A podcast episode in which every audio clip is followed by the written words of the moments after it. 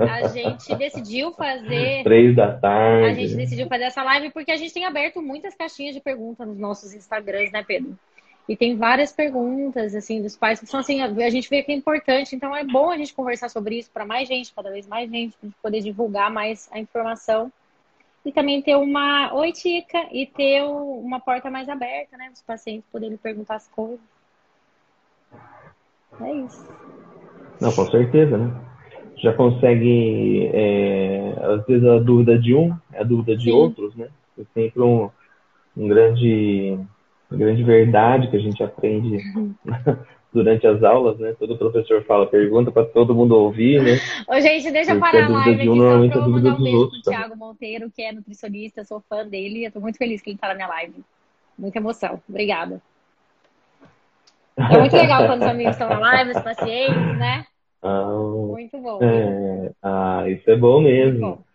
Então a gente vai pôr um, uma, uma frase fixada aqui que eu já estou aprendendo, é. né? Você tem que perdoar, porque já estou com 38, né, gente? Então já não tem mais a mesma habilidade que tinha antes, né?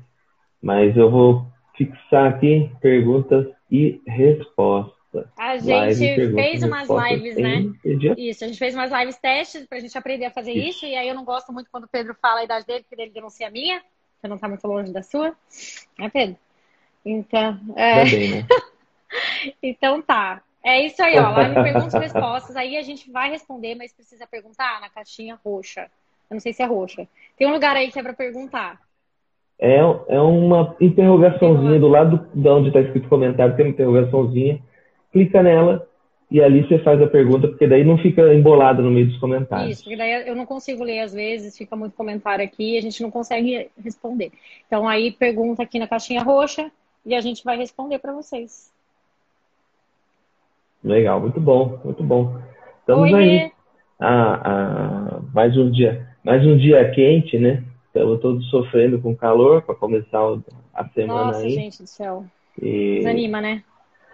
Ah, Paula, estamos lutando contra a quarentena, contra o ar-condicionado. E agora com a tudo, questão né? da volta às aulas envolvida, né? Que, aliás, me perguntaram uma caixinha mais cedo, eu até avisei que eu ia responder aqui. Aí vamos responder mesmo, né? Porque uhum. eu já tinha prometido para o pessoal, até na live de domingo a gente tinha prometido falar sobre isso. E a gente tem visões um pouco diferentes, Pode né? começar. Eu, a gente tem umas visões um pouco diferentes. Eu tenho uma visão mais objetiva, eu acho que deve voltar às aulas, sim. Acho que o problema não está na volta às aulas, acho que existem protocolos de segurança e esses protocolos eles têm que ser adotados, e é isso. Né? Ficar em casa para as crianças acarreta muita coisa, eles ficam afastados do convívio social, a questão do aprendizado, que é tão importante. Os pais voltaram a trabalhar, então tem sido angustiante para os pais, porque eles não têm com quem deixar as crianças, e as crianças sentem isso. Então, as crianças acabam ficando ansiosas também por espelho, né? As crianças tendem a puxar, às vezes, a culpa para si. É. Então, é uma coisa complicada, né? E, além disso, alguns estudos aí sugerindo que crianças não, não passam para os adultos. E outro estudo sugerindo também que quanto mais crianças em, casas, é, em casa, menor infecção. Então, é, é uma coisa controversa, a gente sempre explica, a gente orienta, mas a decisão não é do pediatra, né? A decisão é dos pais. Hum. Então, fica uma coisa. É, é não, a, isso é uma grande verdade. Eu sempre né? converso, né? O, o que a gente tem observado é que é, tem que conversar, mas na verdade, assim, a história natural da doença nesse momento, ela não é aquela história de a criança pegar e passar para os pais, na verdade é o contrário, né? A gente está vendo acontecer isso, né? E como a criança ela tem menos sintomas, na verdade, o sintoma ele é transmissor, né? O sintoma do espirro, o sintoma da tosse, o sintoma da secreção, ele é o vetor dessa, dessa situação desse vírus. Então, se a criança tem menos sintomas, na verdade, ela vai ter menos transmissão mesmo, né? Isso tem sido frequente. Né? Exato. Né? E realmente a gente tem visto criança de 7 a 10 anos ali, essa faixa etária, assim, em massa, surtando mesmo por conta da de quarentena. Ficar em casa. Isso, indubitavelmente. Ah, é. é. Acontece de aparecer no pronto-socorro, taquicardia, com mal-estar. Isso é, é real. É. Ó, já tem umas perguntas aí, Vai. Paulo. Ó, vamos puxar aqui, ó. Oi, Fabi. Tá, tá, tá. Ó, vamos Oi, ver Elma. aqui, ó. Manda um beijo vamos pro Zé Gabriel. Doutora, por favor. Ó, sobre vitamina D para crianças. É, a gente tem uma recomendação, é, uma recomendação da Sociedade Brasileira de Pediatria de iniciar mesmo a vitamina D. Oi, Tia Luane, na primeira semana de vida, porque é uma área de risco para raquitismo. Então, existe uma diretriz, né?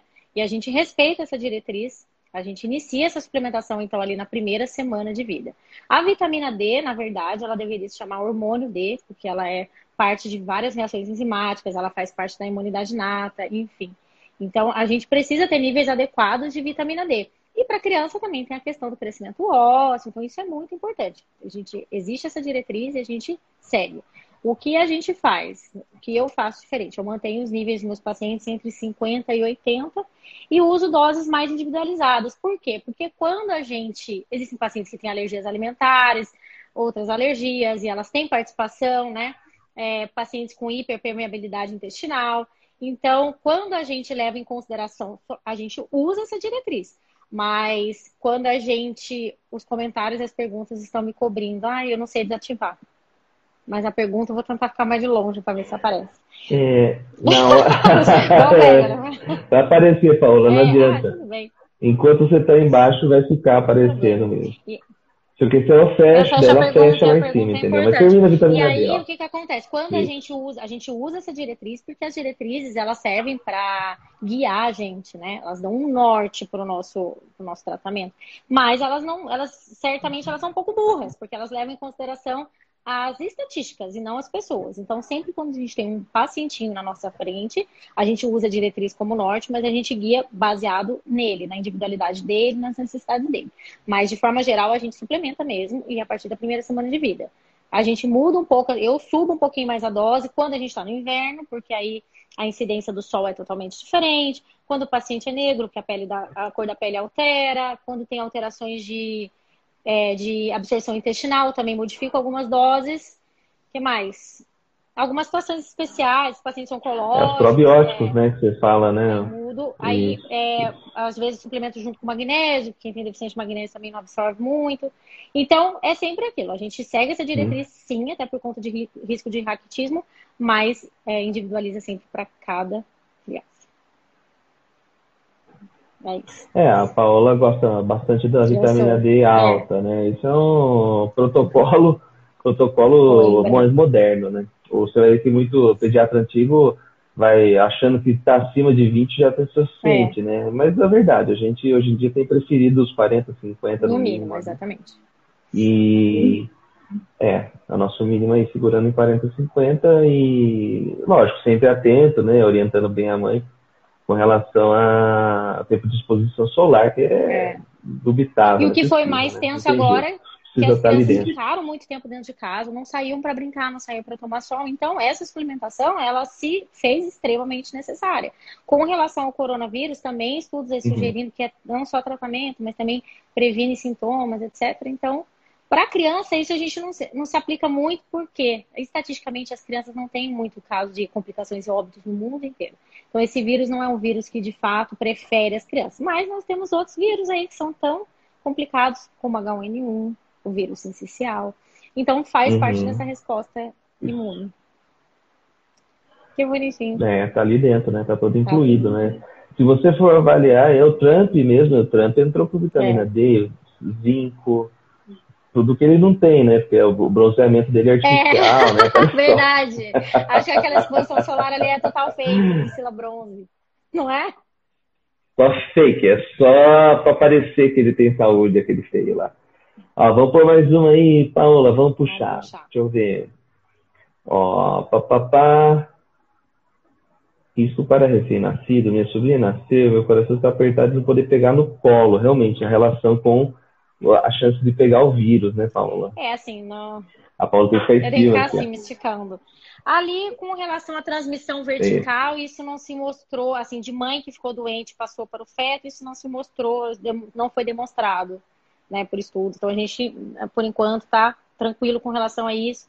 Quando o bebê nasce, a gente é. faz a Golden Hour, a menos que a mãe esteja cansada ou com falta de ar, ou a criança precisando de atendimento médico. E a gente é, a favor dessa amamentação. Porém, para as outras, é, não tanto com relação ao vírus, tá? A gente tem que lembrar que tem o corona, mas tem vários outros. E o RN, o recém-nascido, ele tem uma imunidade muito mais fraquinha, né? Com, se você for comparar com o adulto. Então, a gente, a gente, ele corre outros riscos, não necessariamente só o coronavírus, H1N1, vírus essencial, diarreia, enfim. O ideal é que as pessoas façam aquela estratégia de casulo, né? Quem fica mais com o bebê tenha vacinado, não esteja doente, né? Se você estiver uhum. doente, você não pode visitar esse recém-nascido, nem essa mãe. E, mas assim, uhum. é, é, uma situação passageira. É, logo o bebê já vai receber leite materno, vai começar as primeiras vacinas. O, é, a mãe, a gente suplementando essa mãe, cuidando da alimentação dessa mãe, logo, logo já vai poder abraçar esse neném no colo. É, várias, várias vezes abraçar e beijar. É só uma situação passageira. É, não. Fica tranquila ali. O álcool gel já, já entrou no, na, na, na, no é. dia a dia da gente, da população então isso é bom, porque é o sinal que já vai ter positividade, vai ter uma proteção aí contra esses vírus e tudo. Já já vai passar, é uma, é uma situação que é, é passageira, se Deus quiser, né? Hum. Ó, tem mais uma aí, tem bastante pergunta. Ai, meu Deus, Segura aí, ó. Ó, Paloma. Ah, é lencinho umedecido, eu acho, não unificado, não. Isso, Ai, gente, eu adoro ensinar isso. Ó, parece ter papel e caneta. A gente é vou, contra, né, Pedro? Tanto cortar. eu quanto você, a gente é bem contra os lencinhos da farmácia, porque tem várias é, substâncias ali, não só os parabenos, tá? Que são desreguladores endócrinos. Então, eles não são interessantes. Então. Tem, inclusive, é, proteína é, do leite no, no lencinho uhum. né, Paulo? As pessoas não fazem ideia, mas tem a proteína do leite. A criança pode fazer alergia à proteína do leite por conta do contato com o lencinho umedecido. Tem lencinho lá que é Hiroshima Nagasaki, né? Eu for ler ali a composição, pelo amor de Deus, né? Dá até gastura de passar na, na pelinha uhum. do neném. Então, eu sempre ensino a fazer, é muito simples, é assim, ó. é umedecido mesmo, ó. É, você pega uma panela e coloca uma xícara e meia, duas xícaras de água e põe para esquentar. Não precisa ferver. Quando já estiver ali é, fazendo a bolinha, a gente vai misturar, vai pôr, tirar da panela, colocar no recipiente de vidro e misturar é, duas colheres de sopa de óleo de coco. Misturou ali, ó. Misturou. Pode hum. colocar óleos essenciais, pode não colocar, tá? Eu, às vezes, oriento colocar uma ou duas gotinhas de lavanda, que é calmante, é cicatrizante, e a melaleuca, que também tem propriedades antifúngicas, antibacterianas, assim como o próprio óleo de coco tem. Não fica melado, tá? Porque o óleo de coco é bem emoliente, não fica melado, então a gente mistura. Então a gente faz assim: se você for ficar na sua casa, coloca numa garrafa térmica e aí você usa com algodãozinho para limpar o neném. Se você for sair, aí você pode usar o lencinho. Como que a gente faz o lencinho? Sabe aquele papel de. aquele papel toalha bem grossinho? Tem um que é mais grossinho, assim, sabe? A gente corta no meio, dobra e corta, ou simplesmente corta, molha naquela solução e enxágua. Sabe quando você. Como é que chama isso daqui, Pedro? Aperta assim, ó. Aperta. É, Tira o excesso, né? E, isso, exatamente, tira... coloca numa latinha. Aí, se você for sair, você leva a latinha. Se não for sair, você pode deixar ali na, ali na garrafa térmica em casa. Então, é uma substância natural. A gente pode ou não usar óleos, os óleos essenciais. Pode revezar, às vezes sim, às vezes não. E pode usar desde de pequenininho, desde recém-nascido. É, o papel toalha pode ser. Desde recém-nascido, óleo de coco. Óleo de coco. Né? Tá? Então é bem legal essa dica. Muito, Muito simples de fazer, né? A gente parece uma coisa do outro mundo, não é. Não é. Pode fazer logo ali de manhã, deixar então... para usar, usa alguns dias, não tem problema. Ou levar, se for sair, leva na latinha. Perfeito. É uma, é uma estratégia para não, não, não ficar refém desses lencinhos, né? E realmente, se for pesquisar, eles têm. Temos lencinhos com proteína do leite no meio ali, Nossa lactose, Edita, um monte de coisa. Tem uma dica também que eu gosto de dar. Tem um aplicativo que chama Healthy Living. É, ele está em inglês ele não é tão simples. Para quem faz compra fora do país, é excelente. Você escaneia o produto e ele mostra. Aqui, às vezes, a gente vai lá e digita. Tem uma mãe que digitou o produto da L'Oréal que ela usava, que ela usava por desesperado, não para usar mais. Você vê como é que é, quando a gente começa a Olha. ver mais sobre isso. Aí lá tem três reloginhos, assim, parece farol, assim, semáforo. Quando você põe o um produto lá, sabonete granado, que todo mundo ama, mas sinceramente, na hora que você vira, ele vai lá, preocupação com alergia, verde, vermelho e amarelo. Então, no caso, verde, amarelo, e vermelho, né? Preocupação ambiental e preocupação com câncer. Ali você já consegue se guiar muito bem. Mas existem vários, a gente fala muito parabeno, né, Pedro? Mas existem várias substâncias que são, assim, hum. consideradas desreguladores endócrinos e não são interessantes para a pele. E até a gente aprende a falar que a pele é não. é aquela coisa, se você não puder pôr na pele, na boca, não ponha na pele, porque a pele absorve. Perfeito. Ó, Vamos mais uma, mais uma. Ó, aqui vem da, da esposa, hein? E aí, P? Aqui a Renata, na verdade, o que ela fez? Ela, eu botei, e o pessoal começou a mandar pergunta no inbox. Eu deixei no, mandei no WhatsApp da Renata as perguntas e a Renata Ai, vai, ótimo. vai alimentando a gente com as perguntas que rolaram no meu inbox. Adoro, muito bem. Então vai aparecer umas aí da Renata que são da, da turma Nossa, toda. Porque eles perguntam muito Ó, isso mesmo. Começar a dar alimentos. E isso, aí? pela fruta ou comida salgada. Olha, Paola, na verdade, o clássico nosso é entrar pelas frutas mesmo, né? A gente tem indicação hoje em dia de usar fruta, não mais os uhum. sucos de frutas, né? A partir dos seis meses. E a gente observa a aceitação melhor das frutas até por uma, uma, uma semelhança com o leite, né? Que os dois são doces, né? Tem uma, uma semelhança de sensação ali parecida e tudo. E ele que muitas vezes vai acabar dando essa, essa facilidade para fazer a introdução alimentar, né?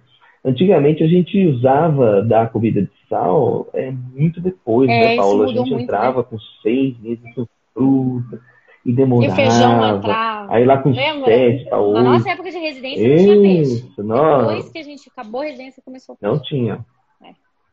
Não tinha peixe, não tinha, peixe, não tinha nada quase, né? A criança introduzia não feijão podia. não podia entrar, o feijão era para depois, depois de um ano o peixe, o nossa, frutos do mar. Então era uma carne. Hoje em dia é muito mais prático porque a gente sabe que tem que entrar tudo antes que a janela imunológica fecha com 10 meses, né?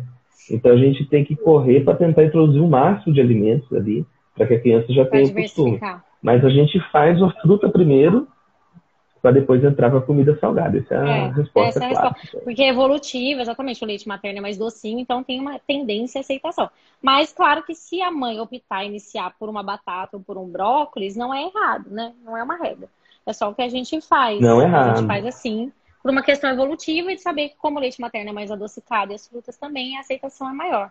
Mas é, quando a mãe, aí vem a dica de ouro, quando a mãe se alimenta muito bem, gira bem esses alimentos, come bastante verdura, legume, etc., é, o bebê ele já sente essa introdução alimentar para ele é muito mais simples, porque ele já reconhece.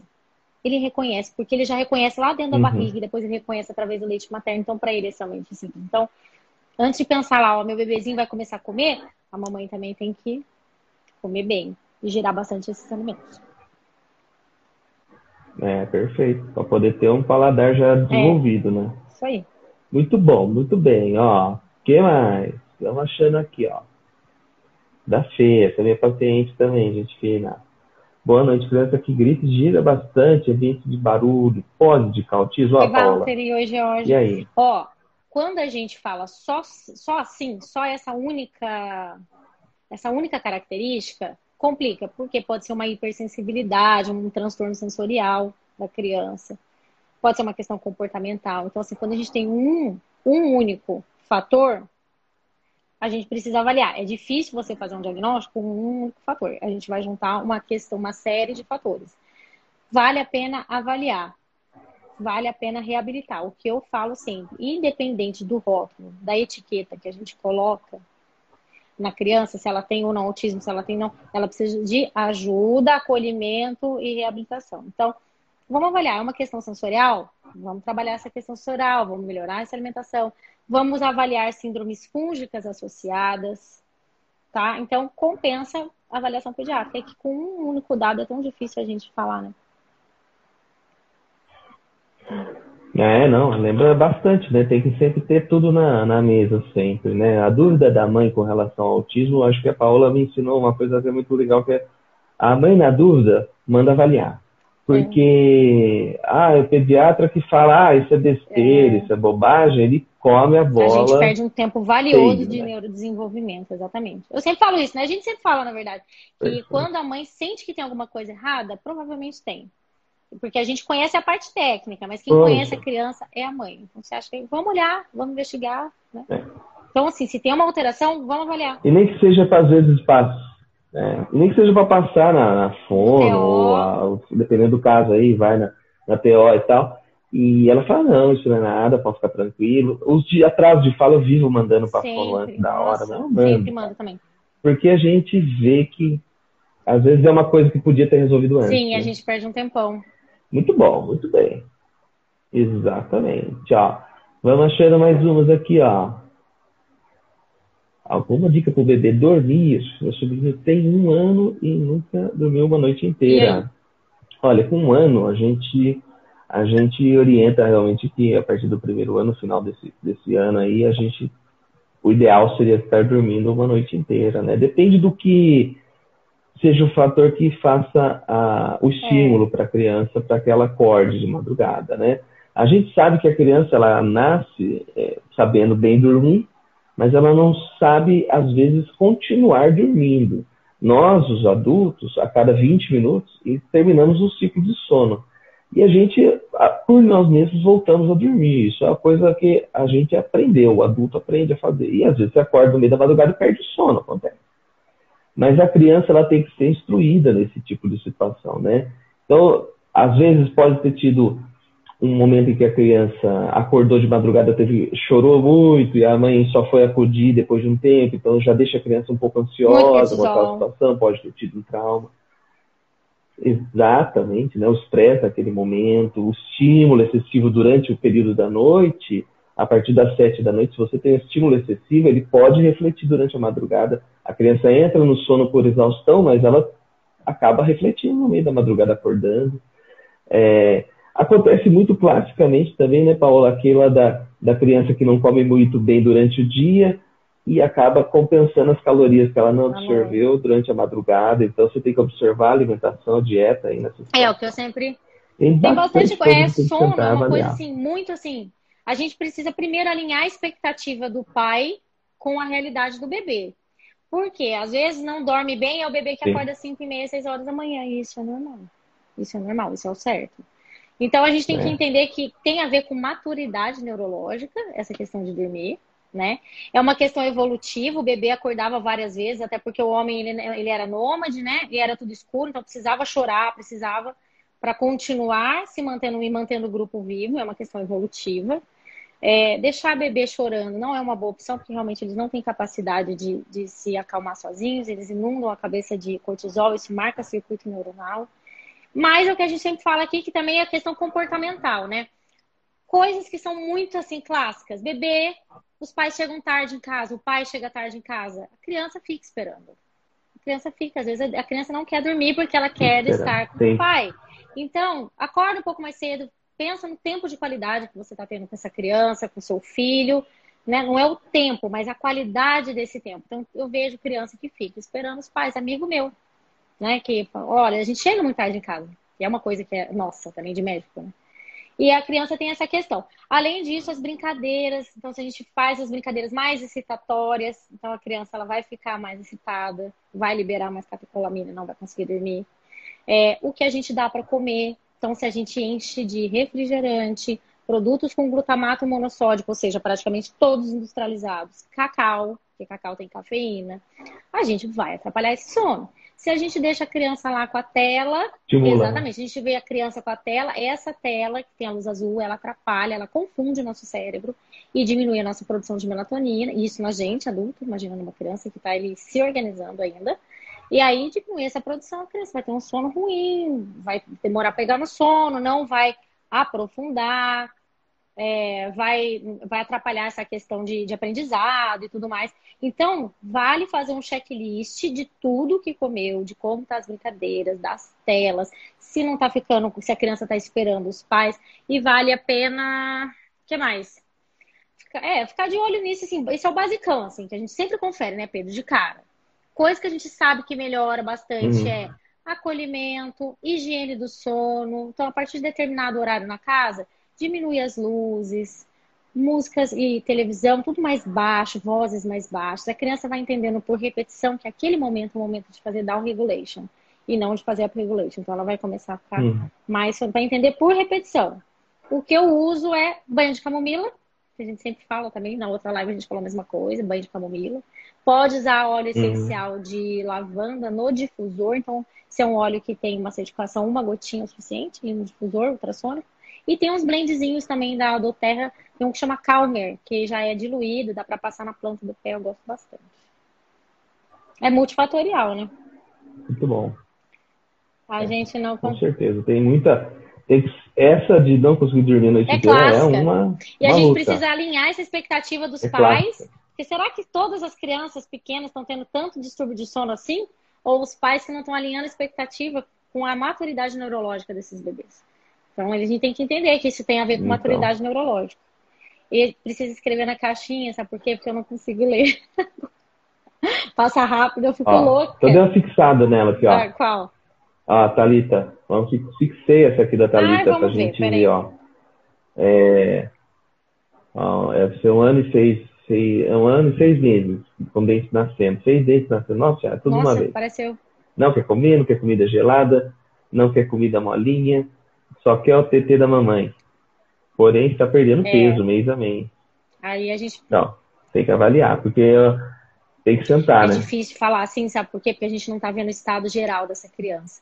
O estado geral da criança, ele é mandatório para o pediatra. Muito mais do que, ah, ele teve febre. Aí a gente vê a criança tá batendo palma, aceitando líquido, tá tudo bem. Às vezes a criança não tá com febre, mas tá molinha, largada, jogada. Então, o estado geral nos diz muito mais. Realmente, quando nasce um dente, quem já teve dente de siso, recentemente tive um monte de problema com o meu. Oi, Raquel. Lembra, Pedro? e nasceu torto, fez um abscesso, foi horrível. Então a gente sabe que dói demais. Imagina seis dentinhos, o bebê fica irritado, não consegue se comunicar como um adulto. Precisa de muito acolhimento nessa hora, mas muito mesmo. Carinho, acolhimento. Como que a é, gente faz para avaliar? Realmente, é. a gente pode fazer controle da dor, se for necessário, a gente pode usar o analgésico, por exemplo. Porém, eu recomendo fortemente que você avalie com o pediatra, porque uma perda ponderal menos expressiva, ela é esperada.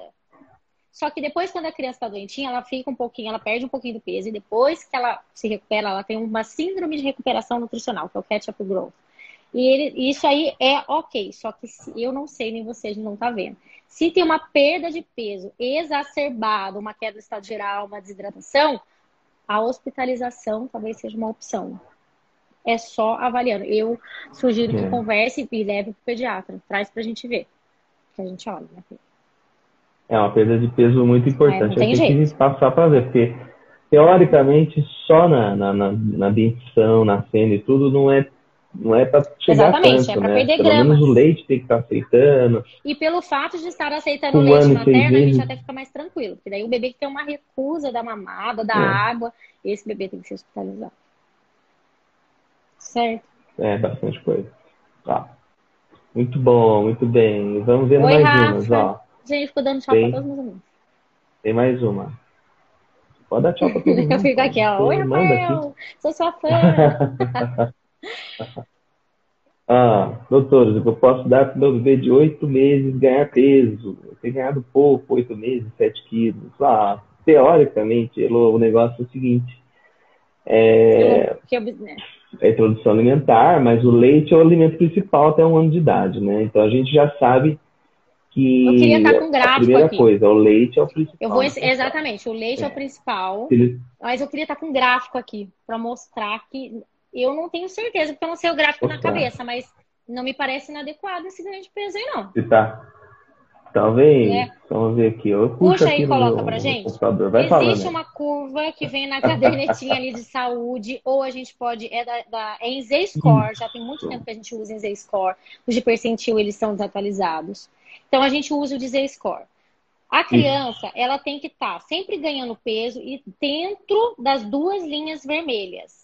O que a gente vê, então a gente, ela tem que fazer uma curva ascendente de peso dentro dessas duas linhas vermelhas. O que a gente vê é que tem uma linha verde ali, que ela é uma estatística, e existe uma obsessão de alguns pediatras e até dos pais, que a criança tem que ficar na linha vermelha ou acima, na linha verde ou acima da linha verde. E isso não é verdade. Tá? Isso não é verdade. Então a criança ela tem que estar dentro da curva, uhum. fazendo uma, um ganho, uma curva ascendente de ganho de peso com desenvolvimento neurológico adequado. Porque se a gente se atenta só ao peso, a gente também não consegue A gente é desatualizado isso. A gente não fica só de olho no peso. É o desenvolvimento neurológico que tem que estar junto com esse ganho de peso, tem que estar ok. Porque senão pra gente não tá bom. Qual é a dica? Variar os alimentos bastante, né? Já tá comendo nessa época. Então, frutinha, verdura, legume, carne, ovo. Se for vegano, conversar com seu pediatra para suplementação. E, e o leite materno, que é o padrão ouro, é o protagonista dessa dieta. Principal.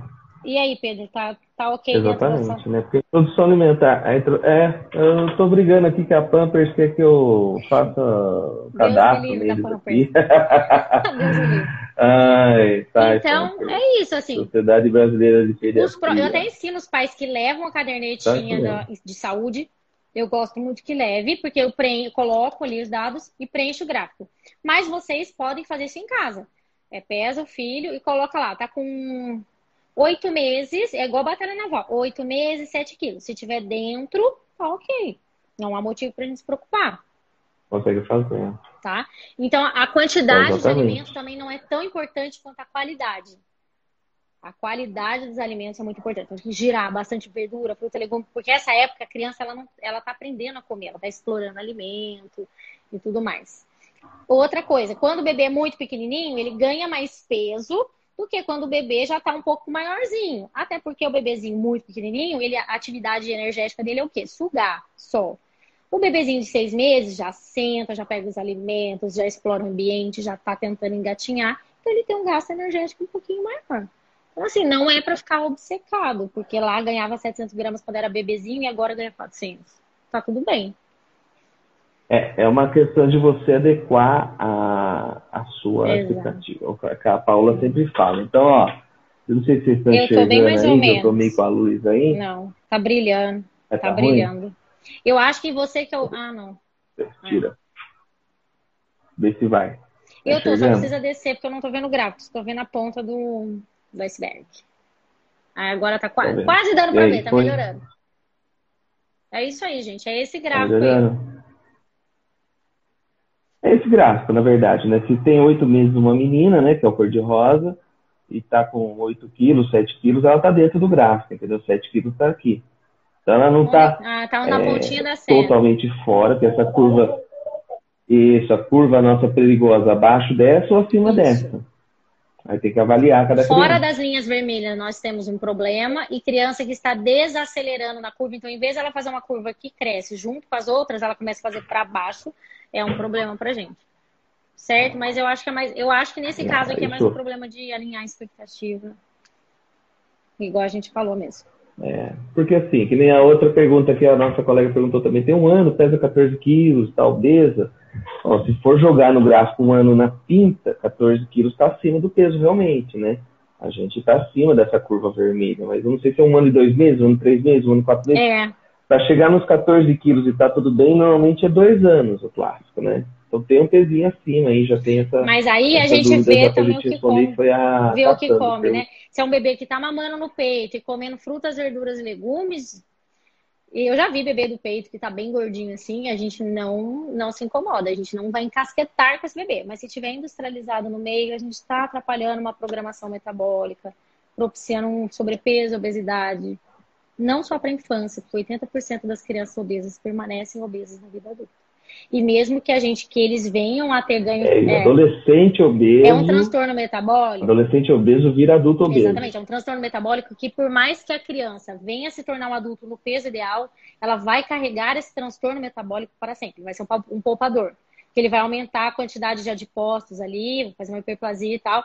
Então, ele vai ser uma criança que vai ter um transtorno metabólico que vai carregar pro resto da vida. Por isso é importante ver. Se é só o peito, se tá comendo fruta, verdura, legume, não tem industrializado, não, pra gente tá tudo bem. Agora, se tem uma, um biscoitinho de maisena aí, já complicou essa programação metabólica. Exatamente. Ó. Dá uma boa aí. Por que os plásticos BPA Free? Eu é adoro isso aqui, ó. Por que os plásticos BPA Free não são seguros? Deve ser, não são seguros, né, eu imagino. É, não é, são seguros imagino. isso. É, não são seguros. é, porque o BPA é uma substância derivada do plástico que funciona como um desregulador endócrino. Então, o que acontece? Ele mimetiza o hormônio feminino e faz uma verdadeira bagunça nos hormônios, não só das crianças, mas dos adultos. Qual o problema das crianças? As crianças estão em desenvolvimento. Então, quando a gente coloca um desregulador ali e fica estimulando estrogênio, a gente tem vários problemas. Para o adulto, então, né, nem se fala. Relacionado, relacionado com câncer, puberdade precoce, uma série de coisas. Quando a gente coloca lá um produto, ele é BPA free, significa que ele não tem bisfenol A, tá? É, mas qual que é a grande sacada da indústria? Eles botam lá, não tem bisfenol A, mas tem F, tem S, tem AF, tem mais de 80 subtipos, que são tão tóxicos ou piores do que o BPA. Então, a nossa dica é tentar eliminar mesmo o plástico, optar pelo vidro. Né? Não aquecer e não esquentar nada no plástico e não é. confiar cegamente aí. Ah, porque é BPA free? É BPA free, mas é SF, etc, etc. Então, a gente não confia. Tem um livro é. que chama A Epidemia do Plástico, que é da Andrea Frix, que é uma nutricionista maravilhosa, minha professora da pós-graduação, que fala muito assim de contaminação de plástico. Então, o plástico está, está para todo lado, o microplástico está para todo lado. Então, assim, se você vai pegar uma notinha, você fez, pagou, quer sua via? Aquela via está cheia de BPA. Imagina quem trabalha pegando aquela via o tempo todo. Para a criança que está crescendo, é pior ainda, porque a gente já está mexendo ali, fazendo uma bagunça hormonal num corpinho que está em formação. Então, não são seguros. É, e a concentração é maior por quilo, Exato. né? Então, a gente tem uma, um contato por quilo muito maior, né? Eu tenho 100, a Paola tem 43 quilos, né? Mas o bebê vai ter 4. É, uma superfície corpórea menor, né? Então, você tem mais concentração do, do, da substância, né? Eu tenho recomendado para as mães que vão dar leite materno, armazenar em casa quando vão trabalhar e tudo, a usar o vidro mesmo, a melhor alternativa. É. É, tem que ser vidro, a melhor coisa, porque o, o plástico é o que a Paula falou, ele tá, eles estão espertos. É. Eles estão espertos, ele pega BPA, mas BPF, é. BP. Ah, F, não sei o que lá, não tem, né? Não vão falar, né? É aquilo lá. Às vezes eu, é a indústria, é, é, quando você vai estudando isso, você vai vendo como eles são de fato nojentos. Porque a gente às vezes orienta, olha, você, é. esse biscoito aqui é vegano, é saudável. O paciente é enganado, né? Ele vê a vegana é saudável. Não significa que não tem proteína animal, ponto final. Não significa que não tem aditivo, não tem substâncias cancerígenas, não significa nada. Então, aprender a ler os rótulos, entender mais sobre é. isso, nos ajuda bastante. E a gente fica aqui, parece às vezes que a gente está até gritando no escuro. Às vezes a gente é, mas é o pessoal assim mesmo, que nem, às vezes eu entro em certos supermercados aqui em Taubaté mesmo, que tem é, sessões específicas para alimentos Exato. naturais, né, que eles põem, né? Mas aí ele joga para você o sem lactose, ou o vegano, ou tal, é. Tudo misturado. Se você for cego ali dentro, Se você perde. compra gato Exatamente, e eles põem um preço maior, é. né? E, e o paciente não melhora. Exatamente. É isso aí. Legal. Olha, a Cassandra daquela, é a mãe daquela criança que falou dos, dos 14 quilos com um ano. Ela, ela comenta aqui, ó, ela mama, toma mingau de farinha láctea. Então ela está com uma explosão calórica. Farinha láctea é, é também um produto ultraprocessado, né? Não tem indicação nessa faixa etária, na verdade, em nenhuma faixa etária. É muito mais açúcar refinado, uhum. a gente atrapalha é. a, pro, a programação metabólica, que é um termo muito técnico, mas quando a gente fala é, de mil dias, é desde a concepção até dois anos, na verdade, até 100, 100 dias antes da mãe engravidar, até dois anos, a gente pode de fato mudar a vida desse indivíduo que está se formando. Então, a gente pode propiciar saúde ou doença. A gente aumenta uma chance da criança ter sobrepeso, obesidade, câncer, diabetes, autoimunidade. Não é só na vida adulta, não, é na infância. Neto, eu sou sua fã. Evita industrializados, compre alimentos naturais e faça as receitinhas do e-book da doutora Paola. É Mara. Gente, lá no meu, na minha bio tem um link, é só vocês clicarem. Que tem um e-book que é gratuito. Eu tenho, eu tenho dois. Eu tenho uma cartilha que ensina a fazer leites vegetais em casa. E o e-book que tem receitas saudáveis, não vão trigo, não vão leite. Quem me, segue já, quem me segue já sabe também que eu sou muito a favor. E, e tá lá, gratuito, é muito legal. legal. Obrigada, Neto. Muito bom. Tem várias, várias Várias dicas é. boas aí, ó. Vamos ver, vamos ver mais uma aqui. Pá, pá, pá. Olha, tem essa aqui, eu não estou vendo até o final, ó. É muita especulação a respeito da relação do leite materno e diminuição do risco do contágio do Covid. É porque eles fizeram um estudo opinião. lá que reagiu, Olha, né? Mostrou, fez reação, reagiu. reagiu. Gente, o leite materno. Na verdade, todos os vírus que a gente tem contato, que a criança tem contato, é o que a Paula quer falar aí, a mãe entra, a, o bebê está com vírus, ele põe a boquinha no mamilo da mãe, o mamilo recebe a informação, a mamãe produz o anticorpo, na próxima mamada já desce é. o anticorpo. Se a mamãe tem o, o, o, anticorpo contra o Covid, o leite dela Exato, tem. ela passa IgA, é isso Então aí. é, é, ela passa. É a primeira vacina, gente. A primeira vacina é o leite materno. O bebê, ele recebe leite materno na hora que ele nasce, na primeira hora de vida, a primeira vacina. O leite materno é mágico, é um alimento vivo que se adapta. A gente já tinha visto lá no começo da pandemia assim, esses estudos mostrando que reagia. E como também não tem relatos de transmissão vertical, a gente é a favor da amamentação, mesmo que a mãe esteja. A não ser que a mãe esteja grávida, né? Mas se a mãe tiver sintomática, ela pode limpar as mãos, usar máscara e amamentar ou armazenar e, e eu pedi para uma pessoa sadia, né, oferecer o leite no copinho, enfim. É, dá para fazer várias opções, né? Mas é essa, aleitamento. Essa reposição do leite materno. Aleitamento. Perfeito. Ó, tem uma aqui, outra, Paola. Minha sobrinha tem seis meses, tomando leite de vaca desde os dois meses. O intestino não funciona bem. É. É, um, Eu não assim, sei, a gente né? tem que falar mesmo, leite de vaca não tem indicação. É. Não tem nem o que falar. Eu fico com o coração partido. É isso Meu coração fica partido. É. é. Porque às vezes é questão de falar, o pediatra contar para você essa história, entendeu? É. Porque a quantidade de. A proteína do leite de vaca não é a mesma proteína que o leite materno tem. E a carga proteica, é, os, é. osmolar, a carga proteica, ela é totalmente diferente. Então muda muito o intestino, rim. Isso. Tem uma sobrecarga renal muito importante. É, a proteína, né? Ela sinaliza microbioma ali, porque ela tem um peso molecular alto.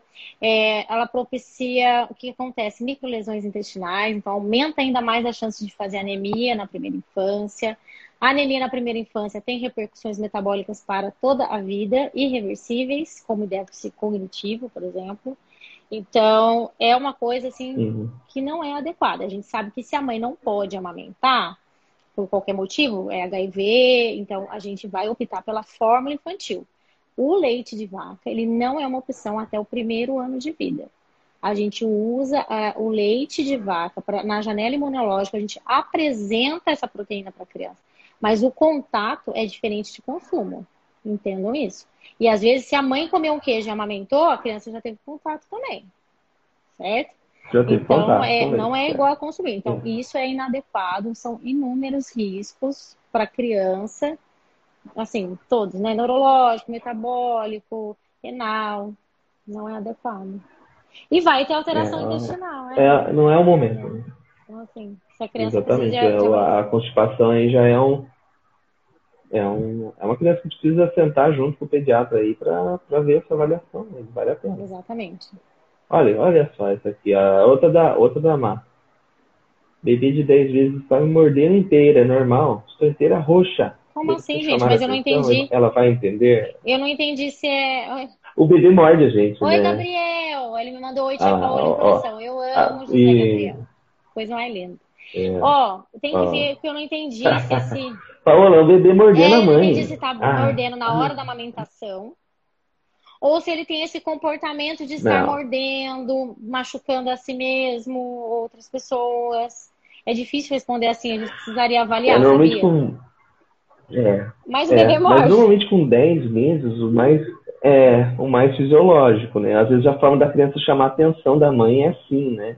Ela está tentando se expressar, é a hora do início da, da comunicação, né? Nem toda criança começa fazendo conversa, falando. Então a Marja está elucidando aqui pra gente. Só morde, morde a, mãe. a mãe. Então provavelmente deve ser a forma dele chamar a atenção Era isso, dela. Exatamente. Eu imagino que seja isso ali. mesmo. Acho que o Pedro matou, apesar da informação ela ser a gente precisava avaliar, mas assim, eu acho que é isso mesmo. É, o que a gente dá de dica é caprichar nessa conexão. Eu acho que chamar atenção não é uma opção. É caprichar nessa conexão, porque aí a gente vai ensinar essa criança a verbalizar ou mostrar com gestos o que ela está sentindo. Dor, tristeza, angústia, é. saudade, medo, porque crianças têm sentimentos que elas não sabem dar nome. Muitos de nós adultos também não sabemos, porque fomos tolhidos pelos pais, né? Quando era criança, engole esse choro e não sei o quê. E a criança só pode rir ou chorar. Então, muitos de nós falam, ah, tem alexitimia. Depois vocês procurem na internet o que é alexitimia. E vocês vão ver. Então, capricha na conexão. A mãe da Helena, viu, tio Pedro? Capricha nessa conexão para ensinar essa criança a verbalizar é, ou demonstrar por atitudes o que ela está sentindo. Né? Agora, você tem um comportamento de Exatamente. se machucar, aí compensa avaliar também. É, a mordida na mãe ali exclusivamente, muitas vezes é essa forma de chamar atenção, de querer a mãe do lado, do mesmo jeito que ela quer a mãe, quer voltar para dentro da mãe é, sempre, né? A mãe é o porto seguro, né? É, é, diferente do comportamento da mordida no coleguinha Exato, é. na escola.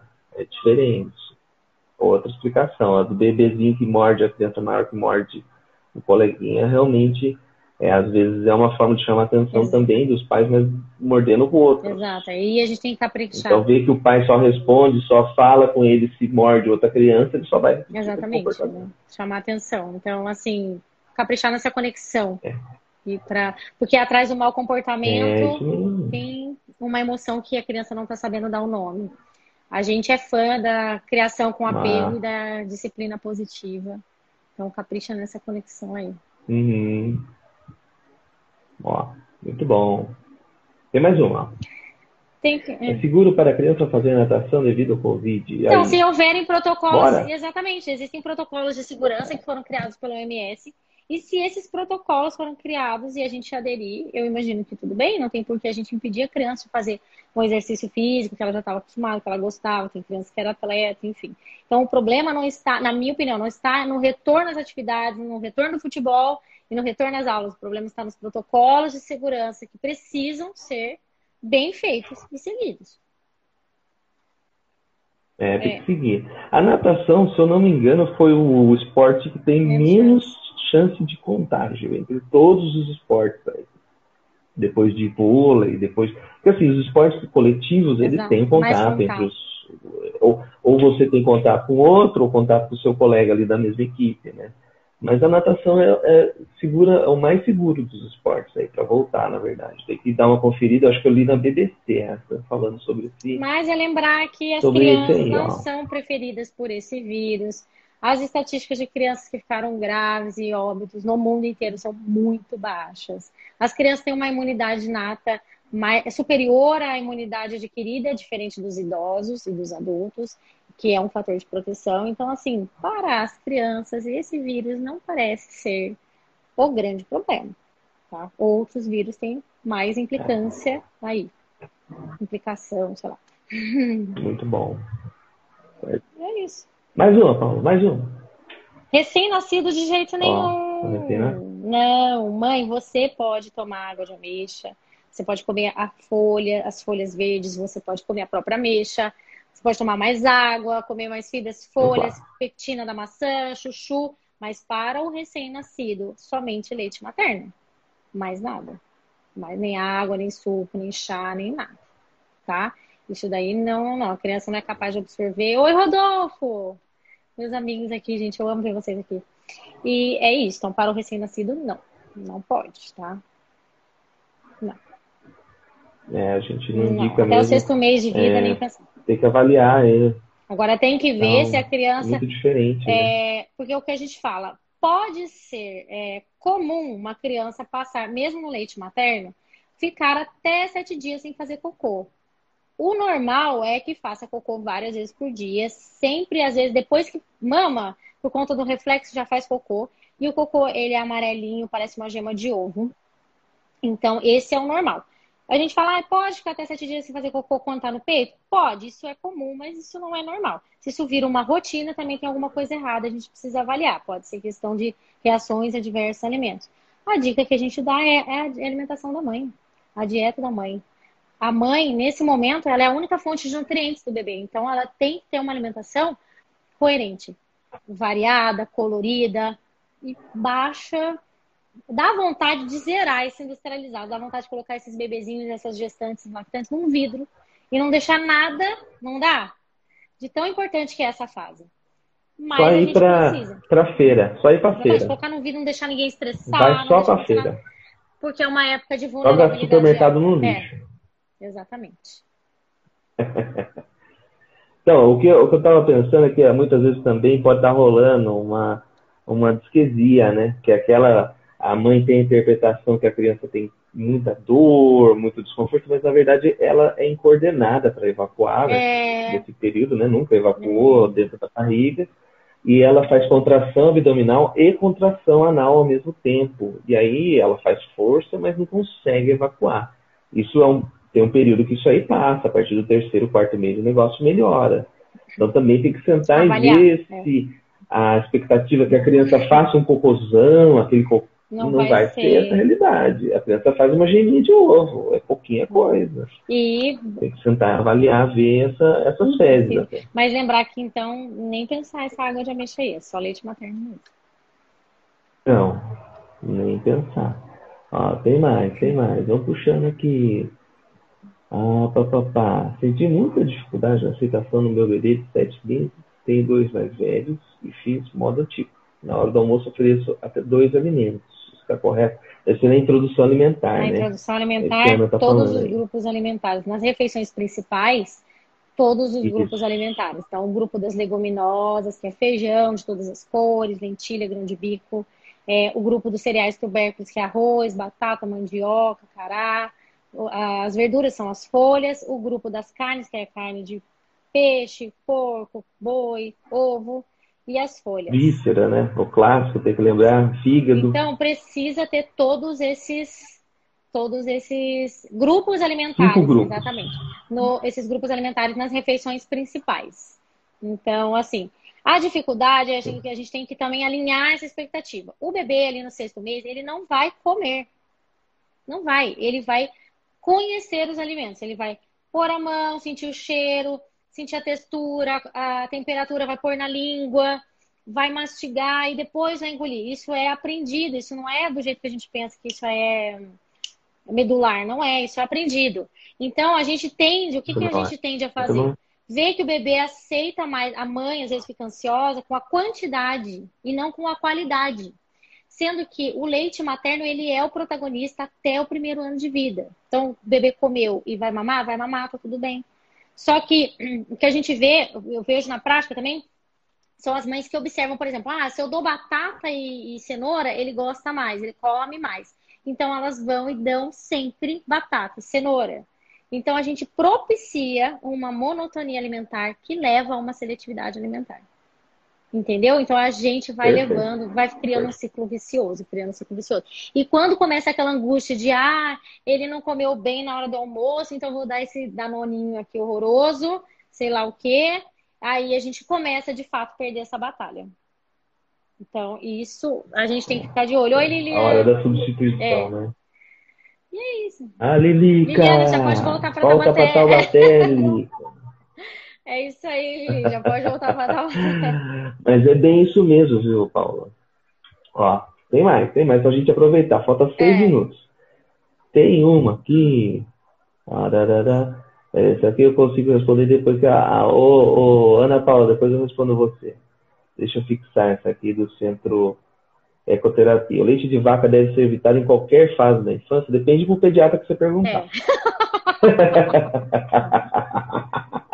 Primeira coisa. A doutora Paola vai falar para você que o leite, ele é só uma... Um hábito. Uma, uma coisa social. Um hábito social. E, na verdade, tem muito disso mesmo. A gente consegue substituir leite por... Nossa, um monte é. de coisas. Né? A gente entra com fruta, é, frutas, o, é, os vegetais escuros, couve, todos eles têm né, o cálcio Exato. necessário para a gente substituir esse leite. Então a gente consegue fazer a substituição do leite. Ele não é a, não, não é mais a base alimentar a partir de um ano de vida. Então, é, se deve ser evitado, aí entra na parte social que a é. Paola falou. A família toda toma leite, tem o, eles têm uma vaca no fundo do quintal. Exatamente. São, são leite, várias entendeu? questões que estão envolvidas. Então, até o primeiro ano é o leite. É, eu sou pediatra do Benício, que é o lindinho filho do Rodolfo. Gente, eu tô morrendo de saudade de vocês. Ele é demais. Obrigada, viu, Rodolfo?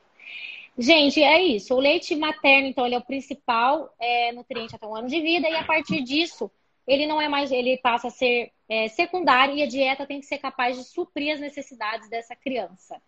Não existe justificativa para a gente introduzir esse leite de vaca. Antigamente, os pediatras usavam essa justificativa do aporte de cálcio, que tinha que usar três é, porções de leite. Isso daí, em fevereiro desse ano, tem um artigo da New England que já desbancou isso, mostrando que então o cálcio, a sinergia de minerais é muito ruim. É, graças a Deus, a sinergia de minerais é muito ruim, então o cálcio que tem não absorve, acaba atrapalhando a absorção do ferro. Então, por exemplo, um brócolis, um vegetal, ele tem uma sinergia muito mais parecida com o leite materno do que o leite de vaca. Fora o leite de vaca, aí nós vamos levar em consideração que é uma proteína de alto peso molecular, que sinaliza microbioma, e aí a gente faz uma marcha tópica, né? A gente pode propiciar uma marcha tópica no paciente por conta de sinalização de microbioma. É, o leite é pasteurizado, o leite que a gente compra no supermercado fica 3, 4 meses. Quem já tomou leite de fazenda sabe que depois de uma hora o leite está todo talhado, não tem como tomar, não tem como o leite ficar 3, 4 meses na prateleira e me dizer que aquilo ali tem leite. Não tem leite, né? Então, assim, são várias questões que nós temos que levar em consideração. O excesso de refeições lácteas, ele atrapalha essa absorção de ferro, ele leva uma seletividade alimentar. Então, o que eu diria? Que o leite faz bem? Não. Ele pode não fazer mal, ah, não fiz mal. Mas falar que faz bem, que é absolutamente necessário, isso é mentira. Então, não, não sou a favor. Se você tem uma vaca lá na sua fazenda, que eu tenho um paciente que tem a Bulletproof Diet, ele tem uma fazenda, a carne que ele come da fazenda, tudo bonitinho. E aí, só pela caseína, eu já diria que é uma proteína ruim, né? Que daí sinaliza microbioma. Mas tá, é um leite limpo, é um leite de uma fazenda, de uma vaquinha que não tomou hormônio, que não tomou agrotóxico, porque a verdade sobre a, o modelo de exploração animal é dolorosa, né? Então, o leite que o pessoal toma tem pus, de tanta mastite, tem hormônio, tem agrotóxico. Assim, não indicaria, não indicaria em nenhuma fase da vida, não. Mas a decisão é da família. a verdade também é essa, né? Como a Paula sempre fala, né? Eu, ó, eu solto a verdade, né? Que nem a chupeta, Ai, a gente chupeta. fala, ó, a gente vai entortar. Colar de âmbar. Mas a decisão é de vocês. A decisão é da família. Colar de âmbar, ajuda, desinflama, tem poder anti-inflamatório, mas é uma decisão. Você pode, Deus livre, engasgar. É, tem um risco de sufocamento, não é para usar muito bebezinho, não é para dormir com isso, mas a decisão é sempre da família. Ah, que bom que vai ficar salva, que depois eu roubo do seu Insta, porque eu nunca sei salvar isso. E é isso. Eu vou salvar. Olá, eu acho que deu 58 e 28 aí. Nosso tempo. Eu amei essa live. Daqui a pouco eles cortam a gente, a gente não gosta é. de cortar. Foi legal, hein? boa essa live. Foi boa. Todo mundo conversou. Acho que faltou responder um monte de faltou gente aqui. Porque... Tem um monte de perguntas ainda que eu não respondi, cara eu vou dar print, eu vou. Você vai falando que eu vou dando print aqui nas perguntas, que depois a gente vai mandar mensagem. Exatamente, a gente vai respondendo pra, também nos nossos stories. Pra responder, cara. Porque a gente fez várias lives para antes, né, pra gente ver como é que usava essa caixinha roxa, porque também quando vem na caixinha roxa é bom que fixe e todo mundo consegue ler. Senão, quando fica nos comentários, eu não, eu não consigo ler, a gente vai lendo rapidinho, assim. Mas a gente vai tentar responder todos vocês e são temas interessantes até que vão virar posts no nosso. Segue a gente, que a gente vai colocar lá. É, então. É isso, gente. Eu amei vocês Pronto, aqui. Queria... Isso aí, printa e me manda. Eu amei vocês aqui. Muito obrigada pelo carinho, o carinho dos meus amigos que estão aqui, os meus pacientes. É, é muito bom ter essa troca com vocês. E muito obrigada, Pedro, por ter aberto o canal para a gente conversar mais uma vez. Porque o Pedro é meu amigo já há muito tempo, né? A gente trabalha junto. Atualmente eu estou empurrando os meus plantões para ele fazer, né, Pedro? Que é amiga para essas coisas. E é muito bom, né? Porque daí a gente consegue conversar melhor, né? Tem um, uma abordagem, às vezes um pouco diferente, mas que sempre se complementam, né?